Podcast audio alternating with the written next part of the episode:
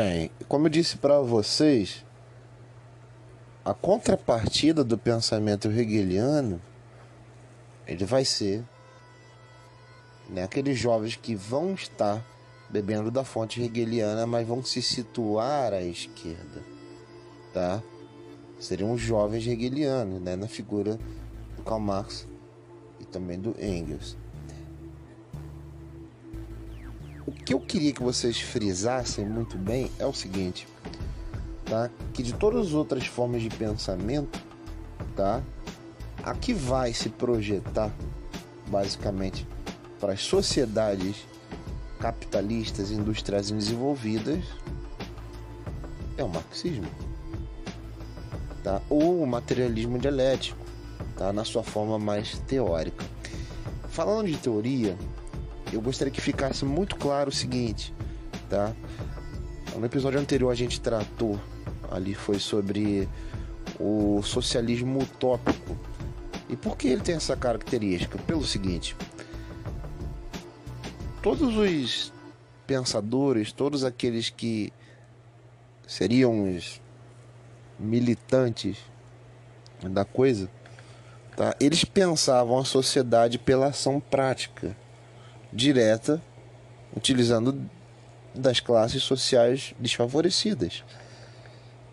Tá? Então, quando Marx e Engels depois eles vão colocar essa questão, tá? Eles vão dizer que eles são utópicos por quê? Porque basicamente eles não têm uma teoria.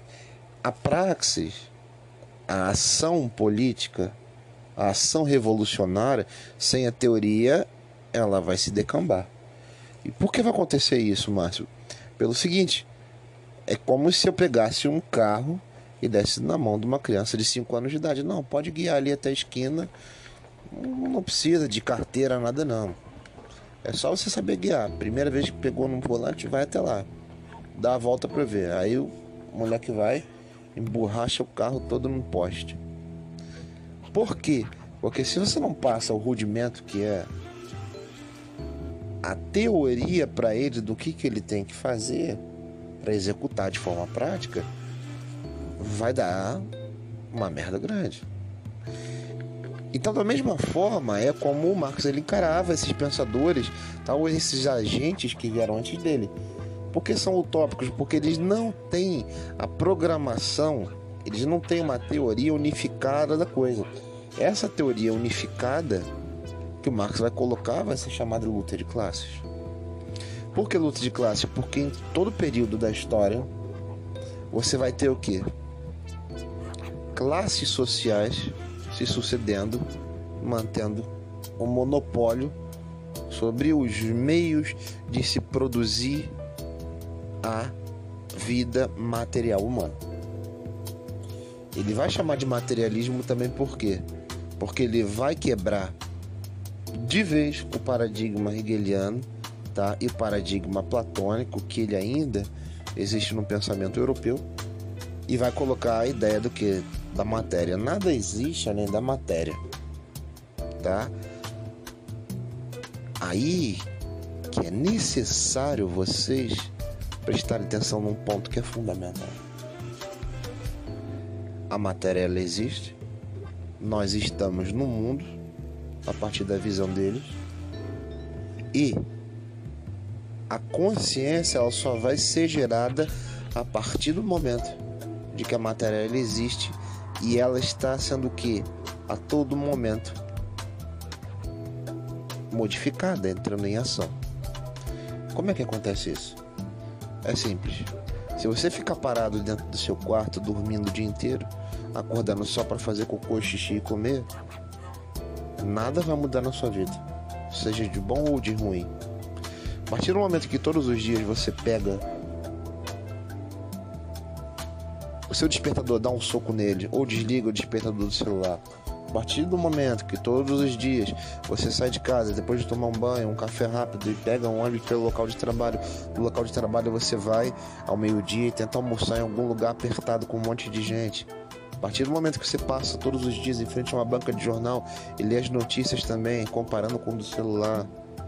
Tem gente reclamando no ônibus, gente reclamando dentro do trem. Você cria o que? você cria uma consciência de que o seu corpo no mundo, de que a sua pessoa no mundo, ela sofre ações. E essas ações, elas vão imprimir em você o que? Uma sensação. Sensação não seria nem termo adequado, elas vão imprimir em você o que? Uma informação sobre o que é o mundo. E a partir daí você vai pensar.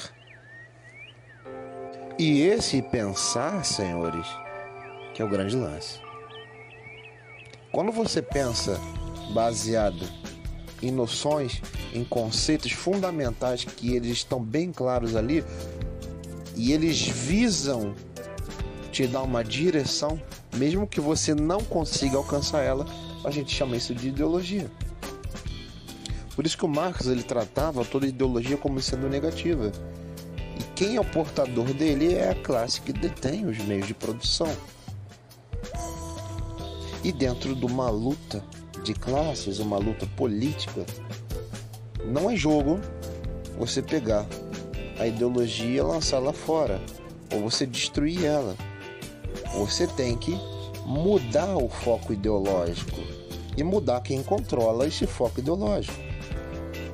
Não sei se vocês já viram, né, quando tem uma resenha em algum lugar, uma festa, alguma coisa assim, os caras botam aquele canhão de luz de lâmpada incandescente que chega a quase 2 km de distância, exatamente aquilo.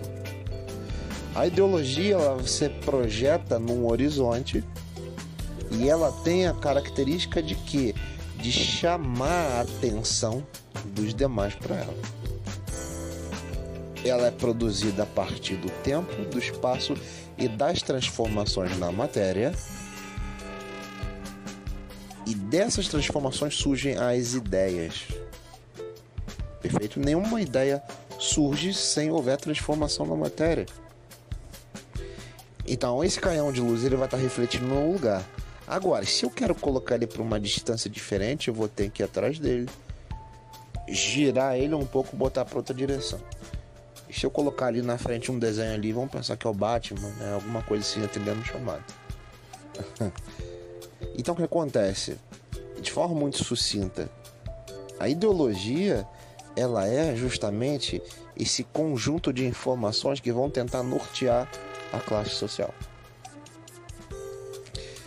E para o Marx, quando você tem uma ideologia e a classe trabalhadora ela detém os meios de produção e a ideologia e detém as ferramentas a partir de um processo revolucionário já não há necessidade mais de filosofia. Tanto que depois alguns é, literatos, alguns pesquisadores, eles vão dizer que o marxismo em si ele é o fim da filosofia. Por quê? Ele vai bater no peito e dizer, a partir do momento a filosofia era é uma página virada. Preste atenção, ele não está negando a filosofia e sua eficácia. Ele está virando a página dela. Por quê? Porque o intuito da filosofia é levar o homem contra a verdade. O foco não está mais no cosmos, o foco não está mais na vida social, mas na transformação radical da vida social. Então a filosofia, enquanto método pedagógico ou método de, de auxiliar o pensamento, ela perde sua eficácia. E é isso que vocês têm que ter nesses insights mentais que vocês têm. Quando você pensar em qualquer tipo de ideologia na atualidade, seja ela de cunho gênero, de cunho econômico, de cunho social, racial, étnico, ela vai sempre olhar para o seguinte: uma estrutura dialética Existe o bom e o mal. Existe a classe opressora e oprimida. Ele vai reduzir a experiência humana basicamente a essa tragédia dual, que é sempre o que? Um coitado e um desgraçado, tá? Um tadinho e um miserável. Então ele faz essa redução para que você entenda que aquele arcabouço hegeliano ele ele já foi deixado de lado, ele foi jogado fora. E claro, se vocês acompanham sempre os memes aí que a galera bota, é, principalmente relativo a, a veganismo, coisas assim, vocês vão pensar comigo. A humanidade, aí, particularmente nos últimos, podemos colocar, oito milênios, ela come pão derivado da farinha de cereais, de uma cultura cerealífica que existe no Oriente Médio desde mais ou menos 10 mil antes de Cristo, 7 mil antes de Cristo. Será que ela vem fazer mal aos seres humanos só agora? De 2015 para cá? Isso aí é verdadeiro ou é uma atacada ideológica? É para vocês refletirem.